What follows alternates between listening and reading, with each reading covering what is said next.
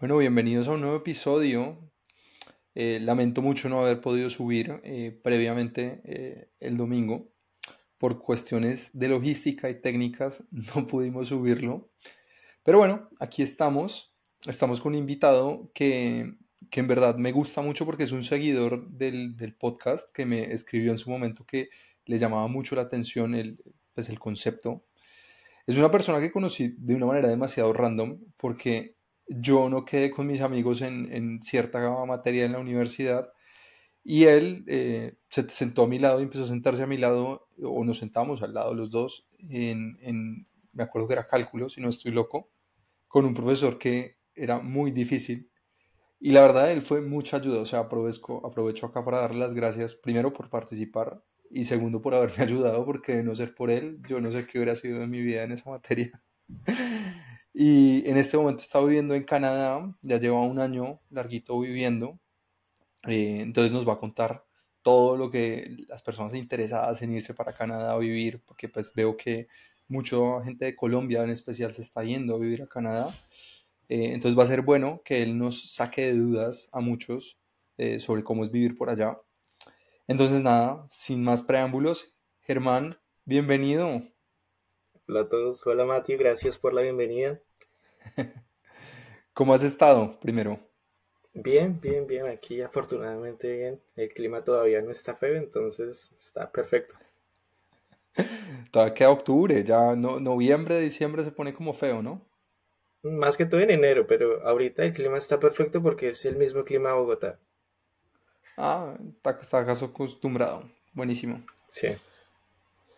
Bueno, eh, cuéntanos primero, eh, yo quiero saber desde la perspectiva de un oyente, ahora que va a ser parte de, ser entrevistado, ¿qué te motiva del podcast? ¿Qué te gusta del podcast de, de Viviendo fuera de mi zona de confort? ¿Qué opinas del tema, la temática?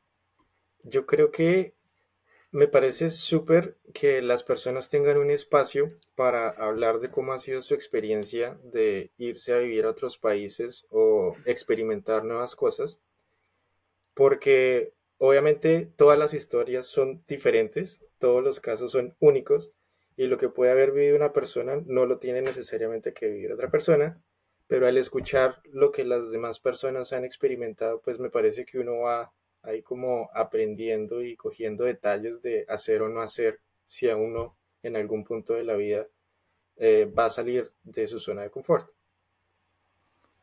Genial, genial. ¿Y te ha inspirado alguna de las historias de, de alguna de las personas que, que han pasado por aquí? Pues yo empecé a escuchar el podcast cuando tú estabas contando tu historia, porque yo, o sea, yo me había visto en redes sociales, en Instagram, que tú te habías ido a vivir a España. Y yo dije como, ay, ve, Mateo se fue de Colombia. y dije, no, pues espero que le esté yendo bien. Y justo ahí tú estabas publicando tu, tu podcast y yo ahí como dije, vamos a, a chismosear a ver cómo, cómo le está yendo a Mateo.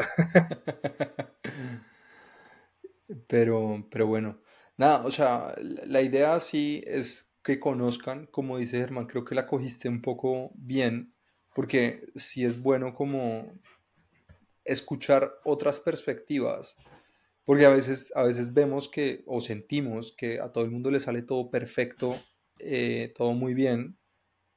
No es que yo quiera mostrarle los defectos o cómo la pasaron de mal, sino que todo es un proceso y todo proceso es válido y todo proceso lleva tiempo y, y bueno, pues algunas cosas pueden ser muy similares y, y pueden la gente como caer como, hey, este man pasó por lo mismo o esta mujer pasó por lo mismo.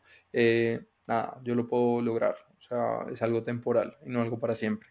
Correcto. Eh, entonces, nada, me, me, gusta mucho que estés por acá. Eh, y bueno, empecemos con la, el, el, tema central de, del podcast. Cuéntanos un poquito de, de, tu salida de la zona de confort porque te, te, vas, para, te vas para Canadá. En verdad, eh, Germán iba a ir a, Alemania, me acuerdo mucho que él, él, lo decía, y justo lo estábamos hablando hace un momento antes de empezar. Eh, cuéntanos tu historia yéndote a Canadá. Bueno, como Mateo ya, ya, ya dijo, eh, mi plan inicial era graduarme de la universidad e irme eh, eventualmente a estudiar un posgrado en Alemania, porque pues yo sabía alemán pero en el 2018, bueno, yo me gradué en el 2021, pero en el 2018, eh, por cuestiones de la vida y por el algoritmo de YouTube, empecé a ver información sobre Canadá y me llamó muchísimo la atención porque en ese momento no era tan complicado como eh, obtener los papeles de residencia permanente acá en Canadá. Y aparentemente pues todo era como que necesitaban gente joven.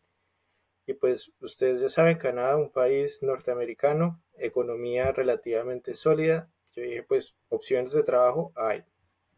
Entonces, eh, desde el 2018 aquí en adelante todo ha sido como pasito a pasito la preparación para el viaje.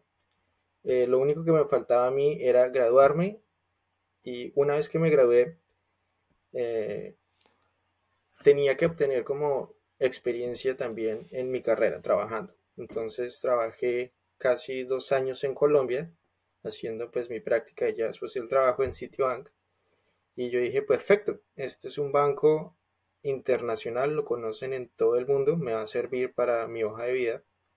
Y una vez que obtuve esa experiencia, ya eh, decidí viajar a Canadá y llegué acá con calidad de estudiante internacional. Genial, genial. Y bueno, cuéntanos un poquito cómo es vivir en Canadá. ¿Qué, o sea, qué cosas deberían tener las personas en cuenta eh, cuando se van a ir a Canadá? Bueno, importantísimo y súper fundamental, tienen que llegar sabiendo el idioma. Eh, no es como en algunas partes de Estados Unidos que tú puedes llegar solo hablando español y algunas personas te van a entender. Aquí no pasa eso porque pese a que hay hartos latinos, pues todos se manejan inglés. Entonces, primer paso, saber inglés. Eh, segundo paso, y hablo como estudiante internacional, pues es que traigas todos tus documentos en regla, ¿no? Porque todo eso te lo van a pedir en el aeropuerto cuando eh, bajes del avión para obtener tu permiso de estudio y tu permiso de trabajo en el mismo aeropuerto. Te van a hacer preguntas y algo que es bastante importante nombrarlo y es que para venir a Canadá como estudiante internacional es caro.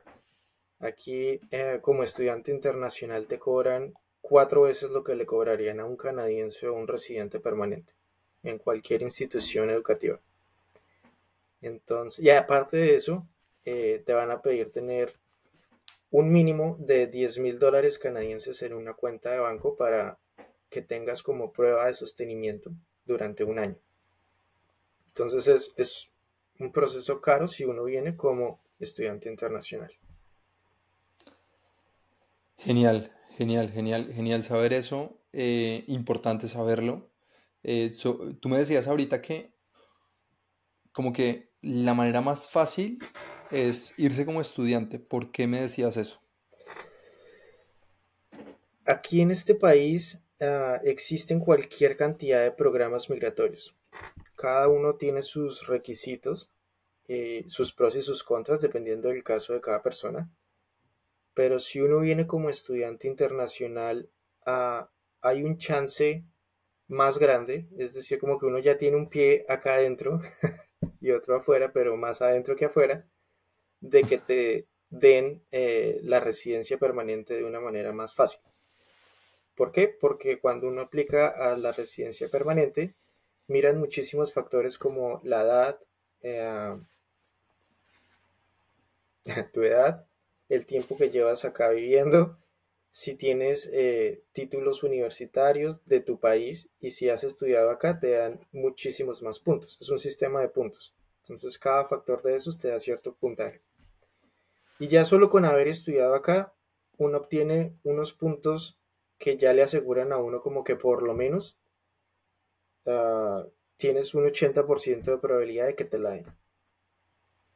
Ok, entiendo.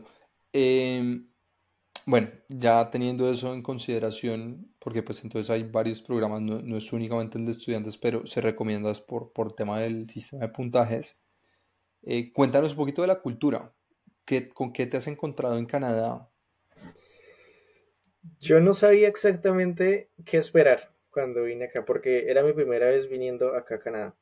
Ah, la cosa es que yo estoy viviendo en Toronto y aquí en Toronto la mitad de la población que vive en la ciudad es gente que viene fuera de Canadá. O sea, la multiculturalidad de esta ciudad específicamente es increíble. Y cultura canadiense, yo había escuchado por toda la información que había obtenido antes del viaje, que son personas muy amables y eso es verdad. Aquí las personas son extremadamente amables, son como, ¿tienes algún problema? ¿Necesitas ayuda? Son súper decentes, pero algo que también me he dado cuenta es que eh, en general las culturas anglosajonas como, como la de acá tienden a ser un poco individualistas y las personas tienden a no juntarse mucho o hacer amistades tan fácil como podría ser en el caso de Latinoamérica en general. Entonces aquí como que toma mucho más tiempo generar una amistad a largo plazo con las personas que son como eh, no latinoamericanas. Ok. ¿Y, a ti cómo te ha ido en ese, en ese ámbito? ¿Tienes amigos canadienses? ¿Algún, algún amigo canadiense o la mayoría son de Latinoamérica o, o tengo, tengo de todo. ¿Has conocido todo? Sí. Eh, obviamente, en, bueno, en, mi college donde yo estoy estudiando hay muchos colombianos también. Eh, y pues en mi clase específicamente tengo compañeros de Colombia y de República Dominicana y de Brasil. Entonces por ese lado pues fácil hacer conexiones ahí.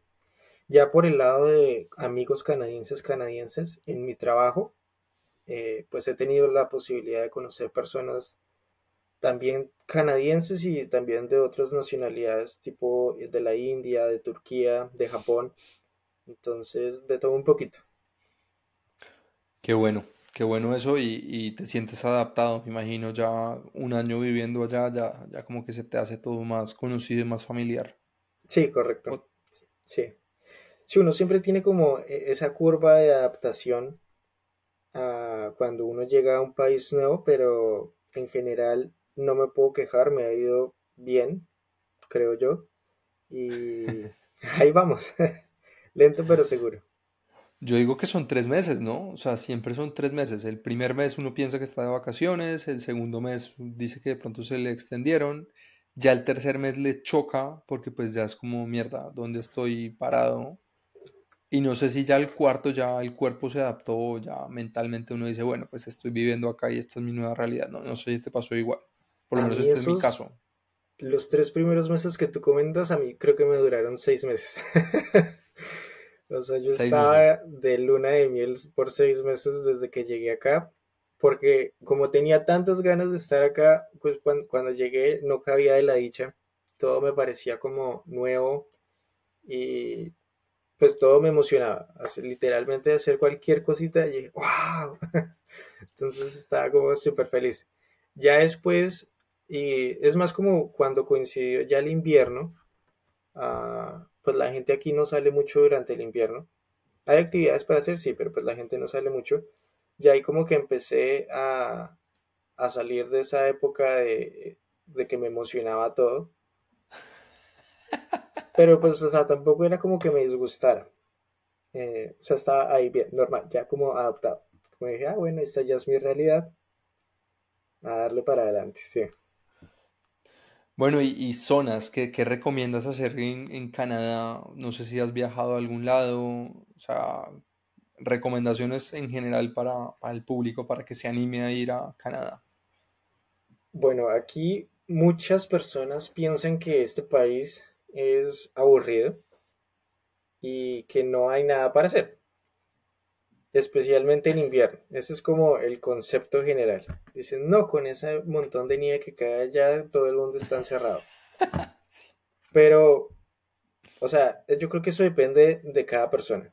Si uno quiere estar encerrado, uno puede estar como un ermitaño, pero si uno quiere hacer algo y distraerse, la diversión se la crea uno mismo. Aquí hay cualquier cantidad de actividades para hacer en todas las estaciones.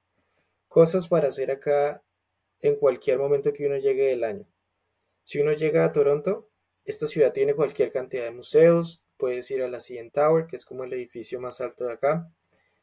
Ah, puedes ir a las Toronto Islands, que quedan pegadas. Coges un ferry, vas, duras allá. A veces las decoran en Navidad como con luces de Navidad. En verano son un sitio súper por la playa que queda ahí en el lago.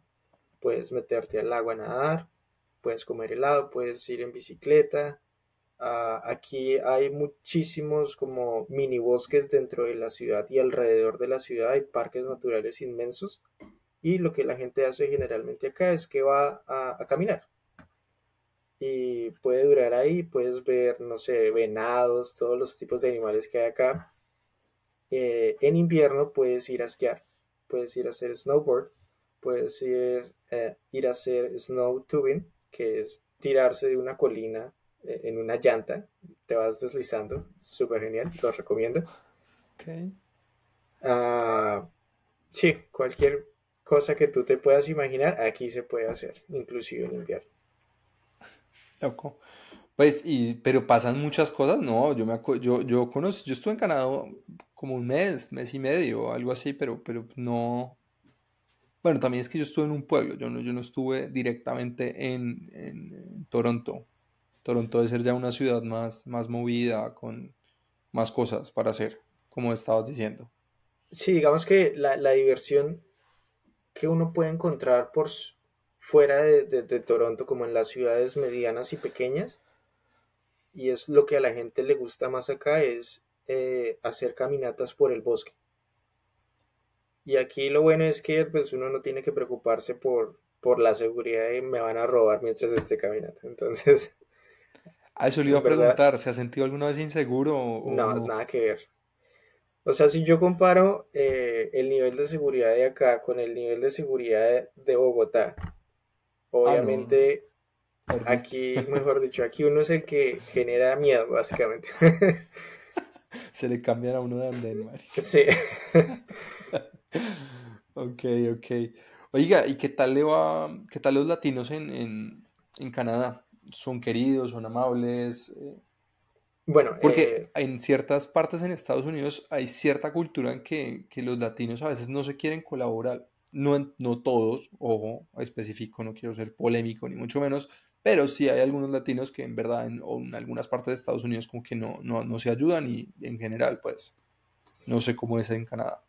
Yo creo que en el caso de, en mi caso específicamente, porque en el college hay muchos estudiantes que vienen de Colombia. Uno llega a conocer personas y todo el mundo está como en la misma página de todos somos recién llegados, todos somos eh, como nuevos en el país, ayudémonos. Entonces, eh, volviendo como específicamente a mi caso, yo he conocido muchos colombianos a través de mis clases y a través de mis hermanas, porque ellas también están estudiando en el mismo college, entonces pues también conocen gente de Colombia. Y hemos hecho como un grupo de amigos eh, bastante sólido y en verdad que nos hemos ayudado en todo. Eh, mis hermanas llegaron antes, antes que yo llegara acá a Canadá, cuatro meses antes. Y dos días antes de que yo llegara, eh, ellas se mudaron a donde estamos viviendo actualmente para hacer como todo ese trasteo, fue uno de los amigos de clase de una de mis hermanas el que les ayudó con su camioneta y pues también como a cargar todos los, muebles y las cosas. Y con ellos en verdad que hemos, hemos hecho de todo en cuestiones como de, cooperación y ayuda. Como necesito, no sé, ¿saben quién puede traducirme este documento? ¿Saben a dónde puedo ir a hacer tal cosa o esto? y ahí como que todos nos mandamos la información y, nos colaboramos. Qué bueno, qué bueno. Que, o sea, en verdad, qué bueno escuchar eso, que se, se apoye, se apoyen y que todos estén como en la misma página, en la misma tónica de ven te ayudo, sí, y eso está en verdad muy bien. Eh, quiero preguntarte qué tan costoso es Canadá. ¿Es costoso? ¿Es barato? Pues, o sea, inflación les ha dado duro o no. Porque yo digo, Madrid es venenoso con lo que he comparado en España. Es venenoso Madrid particularmente, pero no sé qué tal Toronto y, Canadá en general. Bueno, Aquí eh, creo, que eso es debatible, esa pregunta es debatible dependiendo desde uno la vea. Eh, según yo, Toronto es, si, si no es la primera, es la segunda ciudad más cara de Canadá. Compite como con Vancouver. Y en Canadá en general hay un problema grandísimo con el número de hogares disponibles. Este país se alimenta o vive de los inmigrantes. O sea, necesitan mucha gente joven para ir reemplazando la mano laboral del país. Entonces, cada año van admitiendo de a 400 mil a 500 mil migrantes. Y no hay casas.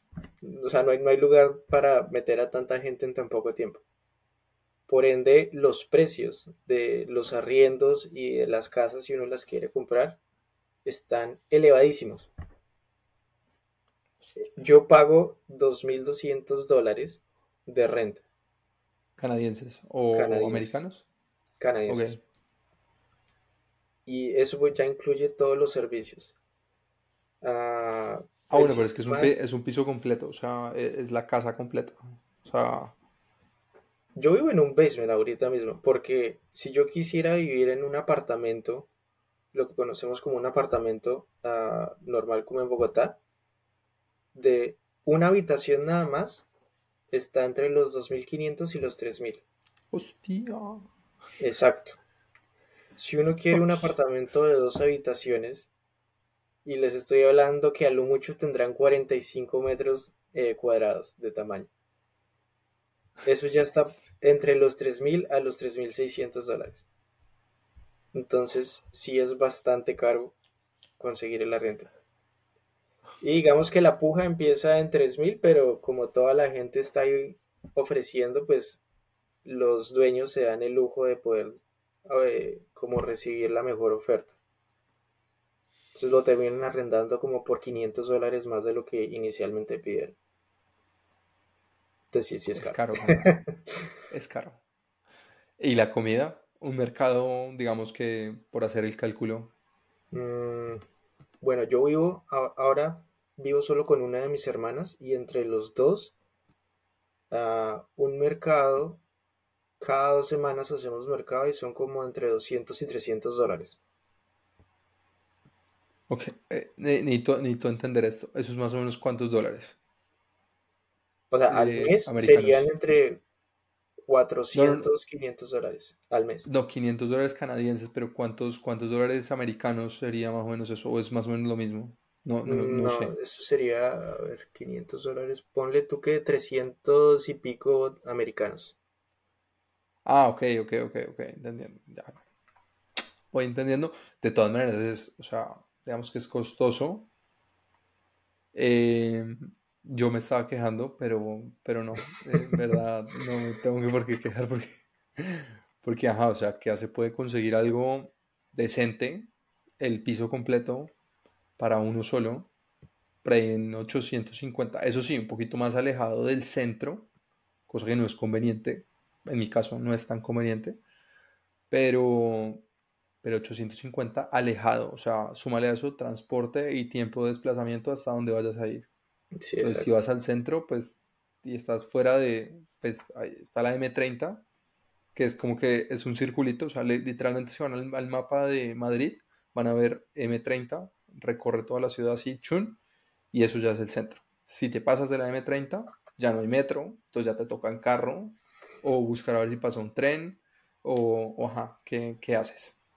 Entonces, nada, si es con tren, entonces es tren hasta una estación y luego metro hasta donde vas a ir. Entonces, Ahora que, que tú nombras eso, eh, sí, claramente depende de donde uno viva dentro de la ciudad.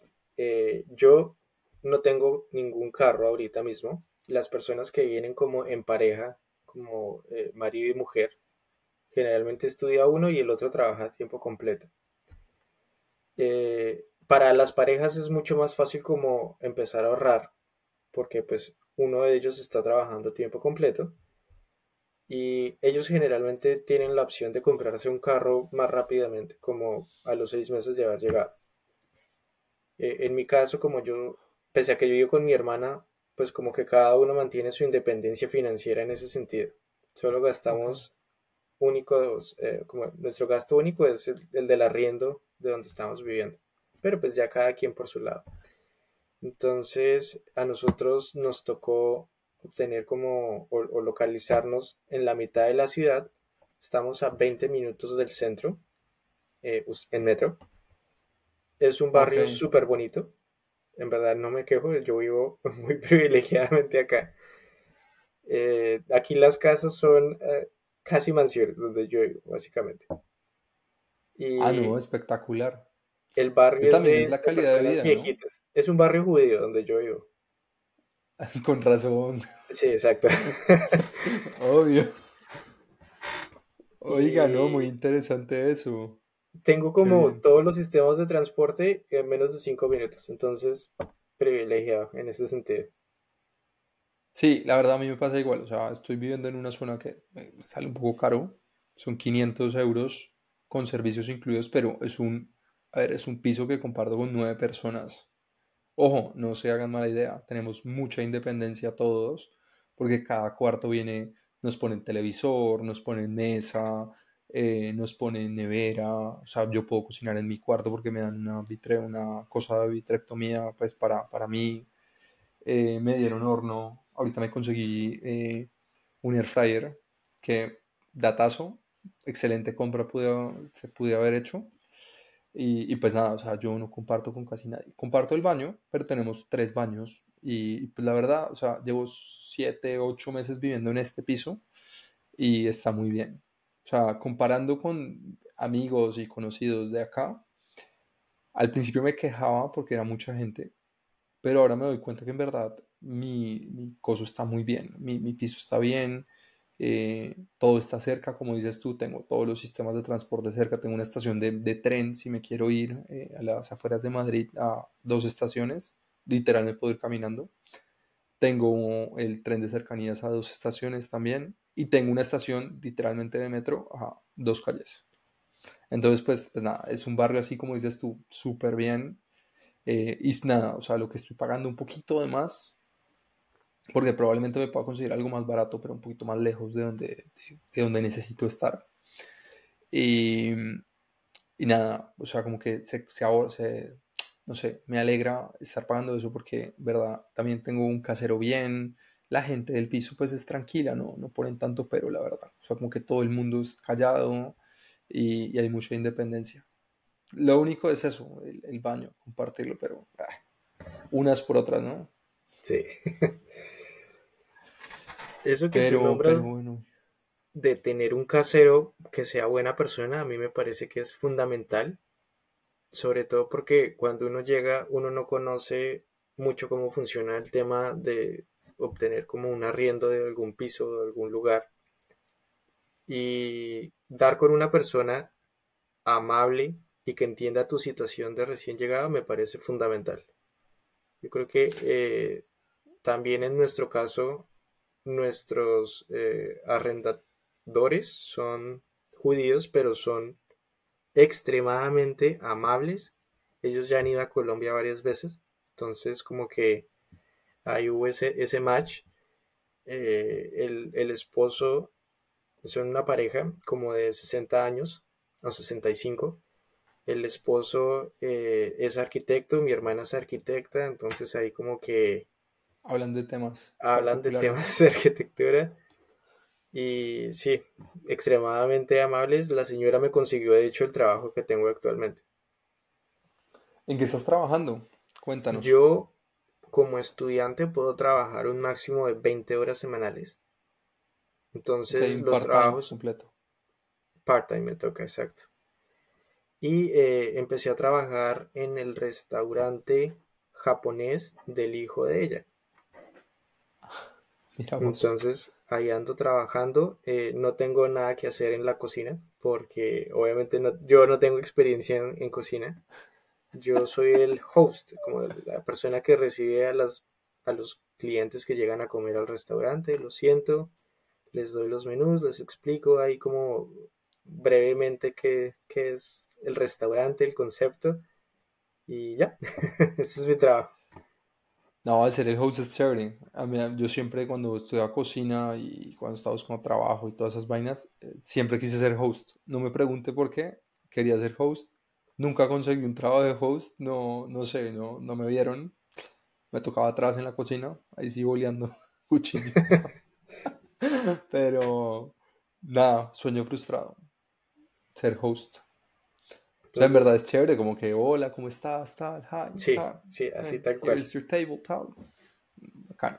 Me parece chévere. Y, y che- buena persona el, el, el muchacho.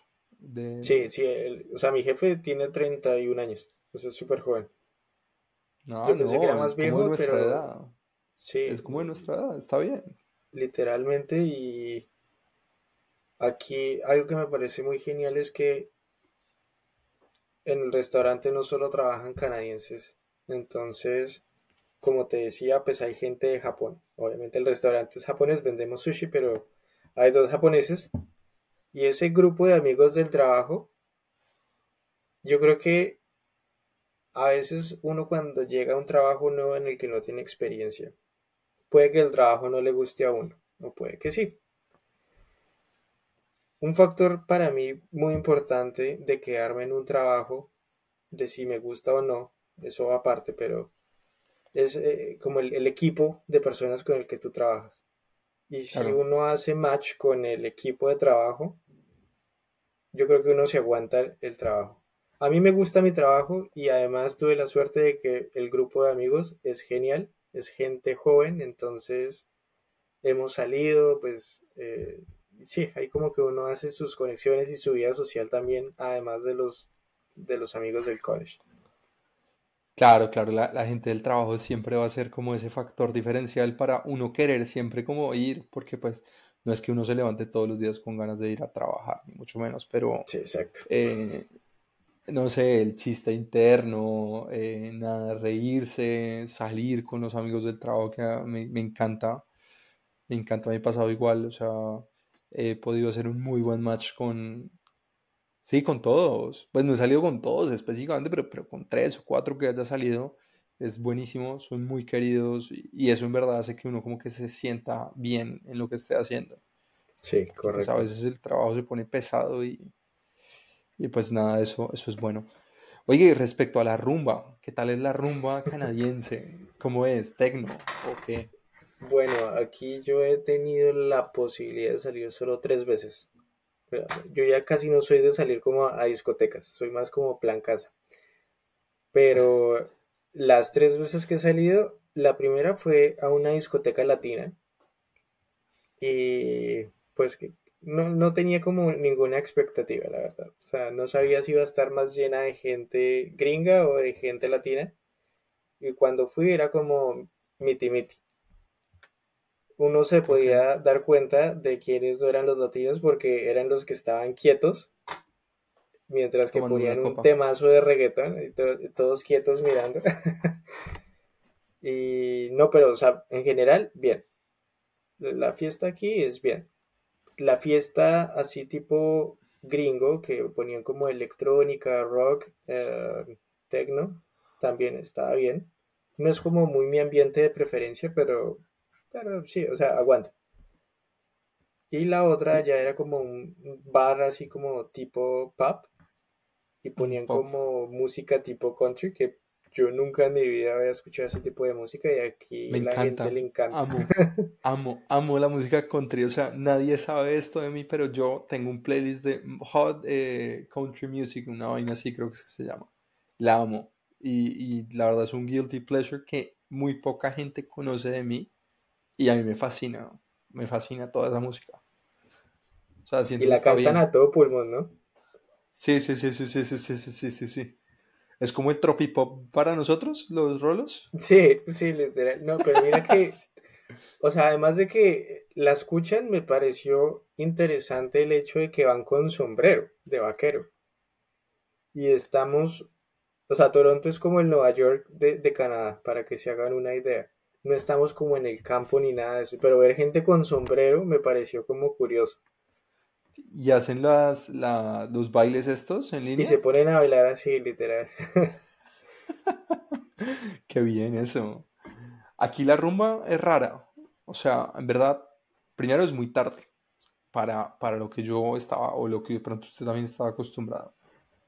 Háganse una idea que aquí uno arranca a rumbear a las 2 de la mañana. O sea, aquí es muy chistoso porque el metro cierra la, como a la una y media, es el último tren que sale de cada estación, de, ¿sí? Y entonces uno, la, la, idea, o sea, yo entiendo como la dinámica es como coges el último metro, a donde sea que vayas a ir, y rumbeas como de una y media o dos de la mañana a seis de la mañana o siete de la mañana, que a esa hora ya volvió a abrir el metro. Entonces ya te devuelves otra vez a la casa. Ese es como el concepto acá. Aquí cenan a las 10 la previa, que diríamos nosotros, o el botellón, que es como juntarse, pues, bueno, el botellón es que lo hacen más jóvenes, que se juntan en la calle a, tomarse algo, y pues obviamente más barato porque pues salir es, es caro, es costoso en algunos... En algunos sitios te, te pagas el cover y te dan una copa, en otros te toca pagar dos copas mínimo, entonces ya te, te clavaron de, de primerazo. Lo otro es que aquí son copas, o sea, pides, no sé, ron cola, o pides gin tonic, o no sé, whisky con Coca-Cola. No he podido entender esa mezcla, no me gusta, pero X. Y todo es copas. cambio uno en Colombia, eh, para los que son de España y de pronto escuchan, en Colombia es la botella. O sea, me imagino que aquí compran también la botella, pero digamos que en Colombia es más normal, juntas, no sé, cuatro, compran la botella, o tres y compran la botella. Bueno, o uno solo se compra la botella, el alcohólico, pero pues no es mi caso. y, y nada, la música es, a ver, digamos que la música es chévere. Ponen reggaetón. Lo único que me choca es que cuando me ponen un reggaetón, un temazo, no sé, Fade o me ponen Wisin y Yandel, qué sé yo, cuando va a reventar como el, tema, el bajo, sí. marica, me lo revientan con electrónica. O sea, es cuando me dejan ah, como confundido. Porque me dejan como, ah, como, ¿qué pasó? Y, eso no está tan chévere. Lo otro es que es como, pues claro, estamos en, estamos en Madrid, obviamente hay una hora en la cual ponen como música, literalmente aquí ponen morata de, en, la, en la discoteca y la, la gente la canta todo pulmón. Cosa que es orgullo, orgullo colombiano, bogotano. Murat se escucha aquí a las 4 de la mañana a todo pulmón y lo grita la gente a todo pulmón, Cali el dandy, música que uno no pondría en una discoteca o no baila, pues sí, o sea, uno no bailaría eso. Bueno, pero aquí tampoco bailan, aquí es como que están en grupito, hombres, mujeres, de pronto se van uniendo de a poquitos y de pronto terminan hablando. Pero sí, o sea, es, es en verdad es muy diferente la he pasado bien, he salido un par de veces, pues he salido, sí, algunas veces he salido y, la verdad, eh, pues es diferente, es diferente. O sea, tampoco puedo decir que la rumba de Bogotá es malísima, no, me encanta, la amo. La amo y... Yo creo que yo, yo me quedaría con la vida nocturna de Bogotá, si me dan a elegir. Porque en Bogotá se rumbea bien yo me quedaría con la hora de salida de acá, me parece muy interesante. Bueno, pero lo que pasa es que también la seguridad, ¿no? De pronto. Pero, pero sí, ¿no? Bogotá, o sea, Bogotá o bueno, la ciudad que sea, se debe pasar, se pasa bueno. O sea, verdad, no tienen nada que envidiarle. Aquí hay unas discotecas espectaculares, eso sí, pero, pero digamos que, no sé, pues ya uno es como la tierrita, como que uno le gusta más. ¿no? Yo me acuerdo que cuando yo, yo estuve en Madrid, eso fue como en el 2012, ah, y fuimos a una discoteca, yo tenía como 16 años y llevaba mi cédula falsa. Nunca me la pidieron, siempre me dejaron entrar. Pero estando allá, eh, no ponían reggaetón, como que eh, el reggaetón era muy nuevo todavía en España y ponían una o dos canciones a lo mucho. Pero ahora veo que ya es como mucho más normal y aceptado en general que lo pongan allá. Corrígeme. Sí, sí, no, aquí ya lo ponen más, pero lo que te digo, en algunas, en algunas, no en todas. Hay una que conozco que no es una de las más famosas, es un chusito bacano, sabroso. Eh, ponen reggaetón, entonces es rumba latina, bacano, porque te ponen como los temas viejos, tipo Colombia, ¿sí? Tipo, tipo Latam. Está bien. Y hay otra, ya las más famosas, eh, ya que son un poquito más caras, sí te ponen el reggaetón, pero te lo mezclan, te lo totean con electrónica. Te lo totean con electrónica sí o sí. Te ponen el Sebastián Yatra, o sea, hagan de cuenta que es música como la de Columbia de, Quevedo, que salió, hace, salió para el verano, como la de las Babies de Aitana, como la de mm, Sebastián Yatra, ya dije vagabundo, no. No, creo que esa tampoco. Bueno, pero digamos que sí, ese tipo de música, no, no sé qué género sea, ese que es como un poquito más movido, no, es, no termina siendo reggaetón, pero tampoco es como un pop, sino que es más, es más movido. Y esa, esa es la música que gusta más. y después te lo revientan y te lo mezclan con más electrónica Y, y, pues nada, eso, eso les encanta, les encanta a los, a los españoles. Y luego están pues las canciones típicas. Bonca estaba en la época equivocada. Ahorita es cuando les hubiera ido bien. A ver, que de pronto sí. De pronto sí. Eh, sí, pero, pero no, muy, muy bacano. Eh, Germán, muchas gracias por haber participado. No sé si quieras dejar alguna reflexión, eh, animar a la gente a que se vaya a Canadá, a que conozca. Pues digo que no específicamente Canadá, pero si las personas están planeando irse a otro país, ya sea a estudiar o a vivir del todo, ah, sepan que migrar a otro país no es una tarea fácil. Siempre va a haber altos y bajos. Y yo creo que la clave en todo proceso de viaje, eh, por fuera como de lo que uno conoce, es tener la mente abierta y tener paciencia. Porque puede que consigas las cosas que quieres rápido, pero puede que no. Entonces, tener paciencia es fundamental. Tener también como el ánimo alto, siempre como enfocarse en lo que uno quiere y pues trabajar duro por ello. Muchísimas gracias. Ya saben, eh, compártanlo con sus amigos, eh, compártanlo con quien lo necesite. De pronto hay alguien que quiera irse a vivir a Canadá específicamente y de pronto esta pequeña entrevista les puede ayudar. Voy a ataquear a Germán para que si tienen alguna pregunta y si él está dispuesto, pues él los saca de todas las dudas posibles. y, y nada, muchísimas gracias. Nos vemos la próxima semana en un episodio más de Viviendo a mi zona de confort. Chao, chao.